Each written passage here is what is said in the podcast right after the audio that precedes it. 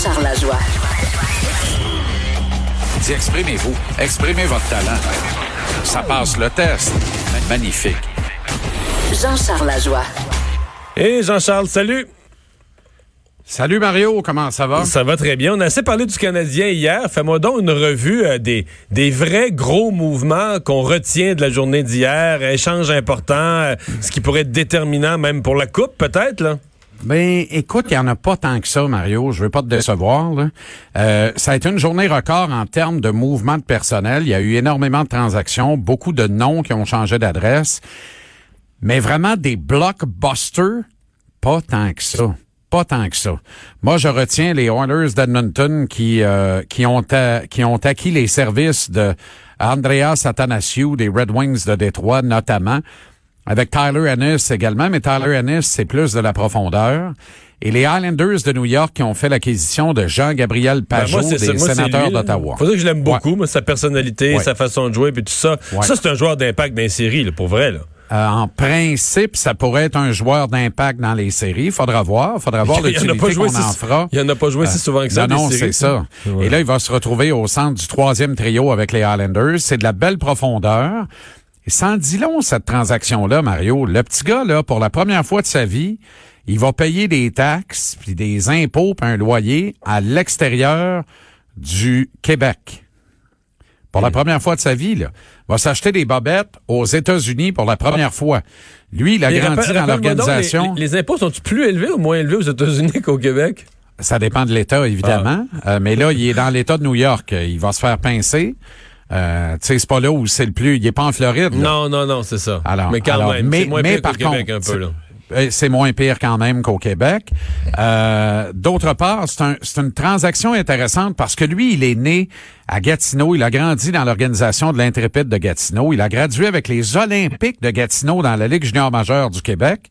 Il a fait un court séjour avec les Saguenayens de Chicoutimi parce qu'il avait été monnayé à une date limite des transactions. Et là, il s'est retrouvé avec les sénateurs d'Ottawa. Donc, c'est un petit gars de la place. C'est un des visages de l'organisation. On monnaie ses services chèrement parce qu'on a obtenu un choix de premier et un choix de deuxième tour pour ses services. Le choix de troisième tour conditionnel, on l'oublie. Il faudrait que les Highlanders gagnent la Coupe Stanley.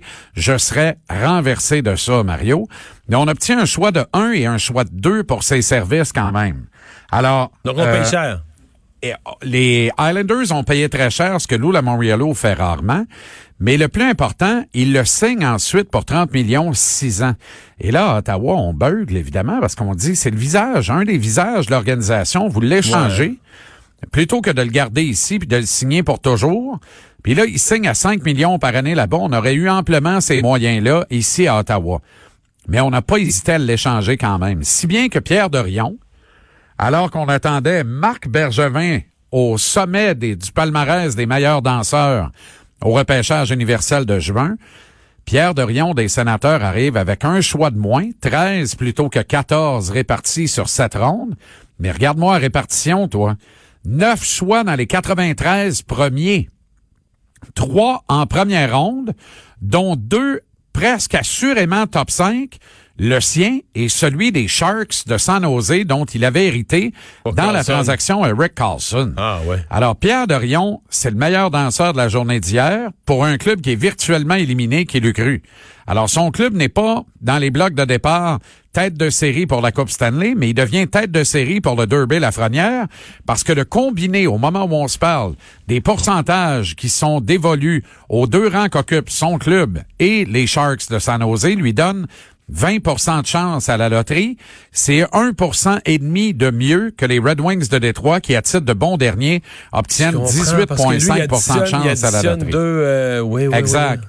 Il additionne le 11,5 des sénateurs selon le classement actuel et le 8,5 des Sharks de San Jose selon le classement actuel. Mais là, s'ils repêchent bien, en résumé, euh, Ottawa, euh, ils peuvent avoir un club qui a du bon sens dans, dans 3-4 ans.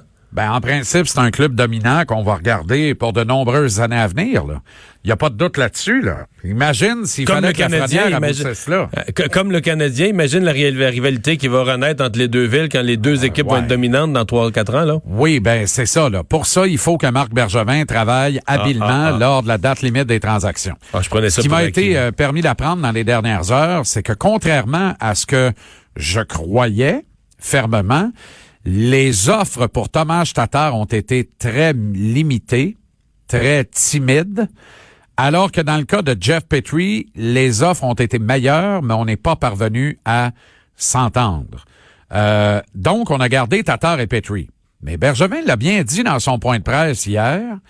Euh, faudra voir cet été ce qui va se passer. Parce que Tatar, Petrie, Dano et Gallagher, c'est quatre gars qui sont libres comme l'air au 1er juillet 2021. Donc, à l'issue de la prochaine saison. Moi, j'ai déjà fait ma liste d'épicerie. Dano Gallagher, tu règles ça pour la vie cet été. Tu t'embarques pas dans une dernière année de contrat avec ces deux gars-là. Tu règles ça cet été pour du long terme. Ils demeurent ici, ils font partie de ton noyau, ils sont dans ton groupe de leaders et c'est avec eux que tu veux construire une équipe qui va t'amener à la terre promise. Dans le cas de Tatar et Petrie, c'est deux gars que tu t'exposes à surpayer dans leur prochaine entente contractuelle. Tu veux pas te rendre là avec eux autres. Est-ce que tu commences la prochaine saison avec le risque d'être pris pour les garder à date limite des transactions parce que ton équipe a une bonne chance de participer aux séries? Parce que si c'est le cas, rendu à l'été, t'es père pour rien, ou tes échanges, euh, t'échanges leurs droits de négociation exclusifs contre un vulgaire haut choix de repêchage. Tu comprends? Alors, c'est tout ça, là. Alors, en juin, peut-être que Tatar et Petrie vont changer d'adresse en marge du repêchage qui s'amène ici à Montréal. Maintenant, tu n'obtiendras pas ce que tu en aurais obtenu là à la date limite des transactions, mon humble avis. Maintenant, est-ce que Marc Bergevin va diriger ce repêchage et tourner le coin qui reste à tourner pour le Canadien cet été? Moi, j'ai tout lieu de croire que oui. Je pense pas que Jeff Molson euh, soit légitime de procéder à un changement en dehors de céder à une espèce de pression populaire, parce que là, le directeur général reçoit une fronde en règle, de la part notamment du syndicat des anciens joueurs du Canadien. Là. C'est fou raide. C'est comme si toi et gars avaient pris une petite Molson ensemble, puis ils s'étaient dit, OK, on le tire en dessous de l'autobus. Mais ça, là, tu sais, on n'est pas dupe, là. On comprend que eux, ils ont leur candidat et qu'il n'y a qu'un pas qu'ils vont franchir allègrement bientôt pour le révéler publiquement puis le pousser sur toutes les plateformes, toutes les tribunes. Mais force est d'admettre, Mario, à partir de 2017, quand Jeff Molson a donné un vote de confiance à Marc Bergevin, depuis ce temps-là, je veux pas dire il est irréprochable, mais il fait tout un job, notamment au niveau des transactions, et on aura besoin d'en compléter quelques-unes encore Hmm. en marge du prochain repêchage. Ce qui me désole, on n'a pas vidé assez. J'ai hâte de voir les prochains matchs parce que le Canadien pourrait se maintenir dans une espèce de lutte aux séries soufflée à l'hélium, Ben, finir soir, par les rater par Ouais. six points, puis repêcher 9 dixièmes au lieu de repêcher top 3, top 5. Tu comprends? Mais En exemple, ce soir, si le Canadien bat euh, Vancouver, ce qui apparaît possible, et que. Toronto perd contre le Lightning, ce qui apparaît bien Ça, c'est possible. très plausible. Très plausible. Ben là, le Canadien est à 4 points d'une place en série demain matin. Ouais, les Panthères pourraient perdre. Oui, oui, absolument. Ah ouais, Mais là, le les- Canadien, ben, le Canadien affronte les Canucks ce soir, les Rangers jeudi, les Hurricanes samedi. Ça, c'est trois équipes, là. Regarde le classement, les d'un bord, les de l'autre. Trois équipes qui sont en must-win. Ah Et là, c'est facile de dire, ben, le Canadien l'est aussi. aussi, ouais. Mais c'est trois équipes qui regardent le match contre le Canadien en disant, celui-là, là, si on l'échappe, on se met dans le gros trouble. Dans le gros trouble. Les Hurricanes, là, viennent de compléter des emplettes extraordinaires. là. Ils ont acquis une paire de défense, rien que ça. Braden Shea des Rangers de New York, justement, et Sami Vatanen des Devils du New Jersey.